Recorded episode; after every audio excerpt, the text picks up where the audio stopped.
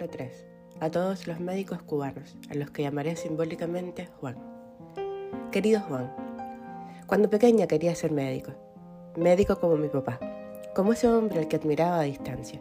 Quería ser médico, andar con la bata blanca como volando por los pasillos de cualquier hospital.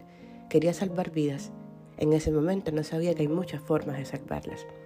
Quería ser médico casi hasta aquellas vacaciones en las que mi papá me llevó con él al apartamento en Ciudad de Ávila, al que se había mudado después del divorcio. Era un apartamento de micro fuera de la ciudad que ya estaba fuera de la ciudad realmente.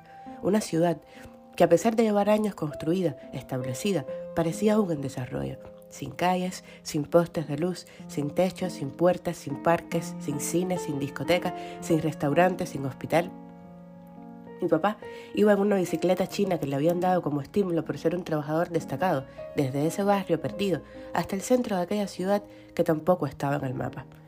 El apartamento de mi papá tenía pocos muebles, las paredes rayadas por los pedales de aquella bicicleta china que tenía que subir por la escalera a cinco pisos. Los cubiertos no tenían pareja, los vasos eran plásticos, de marolico, igual que la jarra para el agua y las fuentes de ensalada. En las paredes había diplomas, títulos, reconocimientos, fotos sin enmarcar.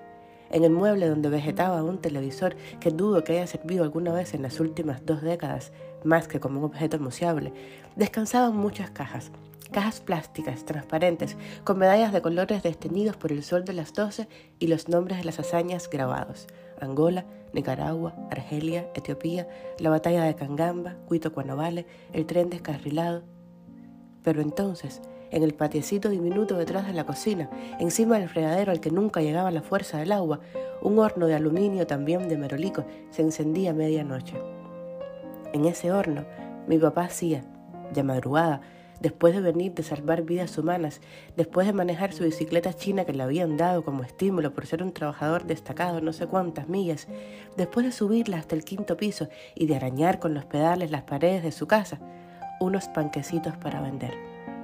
No los vende el mismo. Recuerdo que me dijo el amante de turno casi con vergüenza ajena. Los vende la enfermera y después se reparten las ganancias.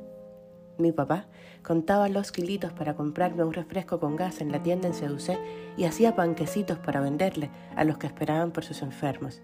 Desde ese momento, mi sueño de salvar vidas quedó tronchado para el resto de mi existencia. ¿Cómo iba a estudiar durante seis años, quemándome las pestañas, buscando libros que jamás habían publicado en Cuba en estantes de bibliotecas escondidas en las terminales, para terminar haciendo dulces, vendiéndolos a escondidas por la vergüenza que me vieran con la bata blanca sin poder llegar a fin de mes? No podía, Juan. Ya desde entonces sabía que la vida era otra cosa, y fue la primera vez que viví en carne propia el tema de la pirámide invertida. La cosa estaba al revés en Cuba el bodeguero, que no había terminado sexto grado, tenía carro, dos casas, aire acondicionado, un televisor en cada cuarto y le celebraba los 15 a su hija por todo lo alto. No, yo no podía ser médico, no podía morirme de hambre en un pueblo sin nombre. Yo entiendo, si tú hubieras pensado como yo, más, más, con el bolsillo que con los sentimientos. ¿Quién estuviera rellenando el hueco en los policlínicos, en los cuerpos de guardia, en las salas de quemado, en las terapias intensivas, en los consultorios médicos? Yo entiendo que cuando te dieron la carrera por ser de los primeros del escalafón, gritaste de alegría y llegaste a tu casa y fue el día en que tus padres estuvieron más orgullosos del hijo que habían hecho. Yo lo entiendo. Estudiaste por convicción, con esa fuerza que sacan desde adentro los que creen en lo que hacen, con esa vocación que te hacía olvidar las madrugadas, la falta de hojas, de libretas, los recorridos en bicicleta, la falta de tiempo para atender a tu novia, la falta de dinero para llevarla al copelia, la falta de materiales para practicar, pero la mochila llena de sueños.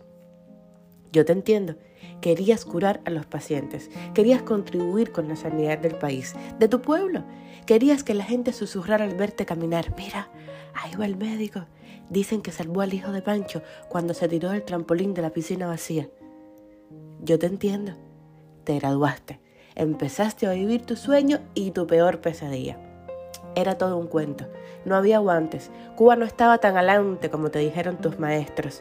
No había agua en el lavamanos de la consulta. No había asientos para que esperaran los pacientes de ortopedia, ni los que tenían cáncer.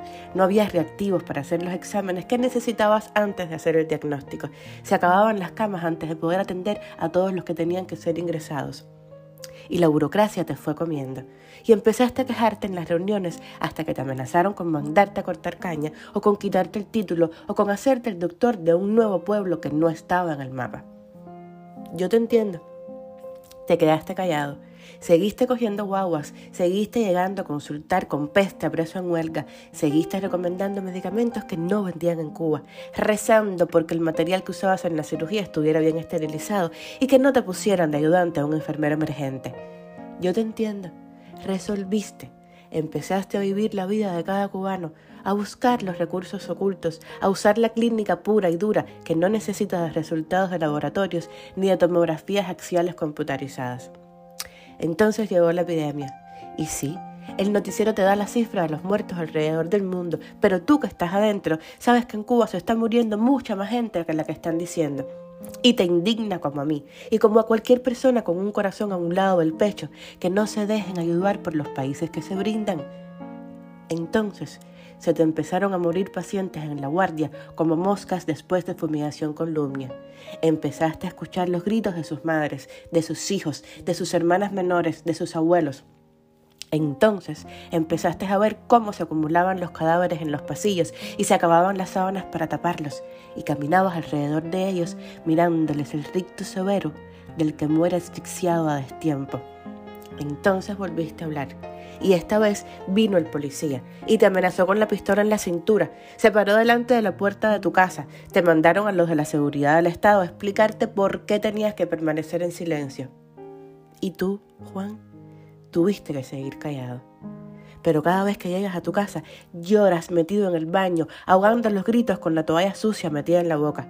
Porque en tu casa, Juan, tampoco hay detergente para lavar, ni agua, ni suavizante, ni aire acondicionado, ni comida en el refrigerador, ni zapatos para regalarle a tu hijo el más pequeño que cumple cinco el mes que viene porque tu papá tampoco tiene pastillas para controlar el azúcar, ni la inflamación en la pierna que va y viene después de hacer las colas interminables con sus casi 80 en las costillas.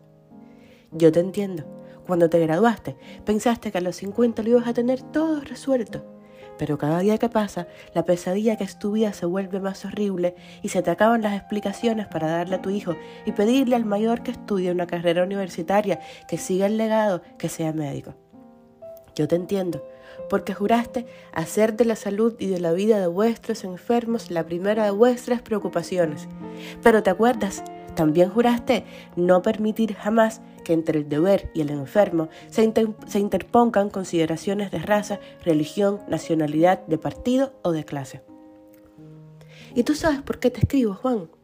Porque yo sé que para ser médico, para lidiar con la sangre, con la muerte, hay que tener un corazón mucho más grande del normal. Porque yo sé que estás a punto de explotar.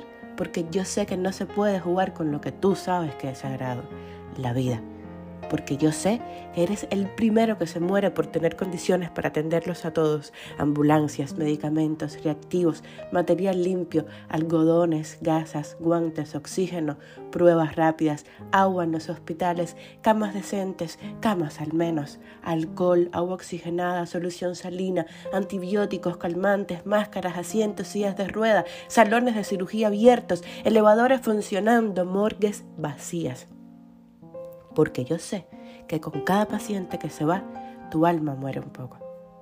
Te escribo porque si mi papá no hubiera tenido que contar los kilitos para comprarme un refresco, yo estaría ahora mismo con mi bata empercudida y mi máscara de tela, luchando porque no se me mueran los niños en las manos sin poder hacer nada.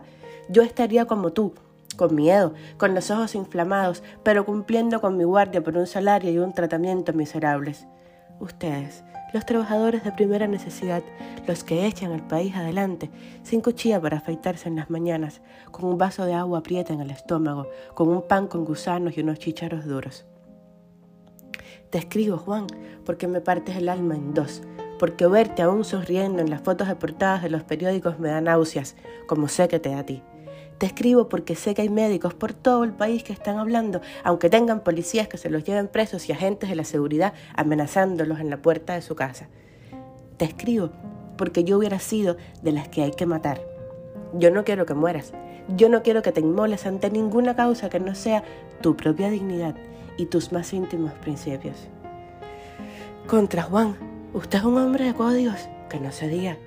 Que no se le sigan muriendo pacientes por la avaricia de un gordo con guayabera mal planchada y el estómago lleno de carne de res. Que no se diga, Juan, que no se diga.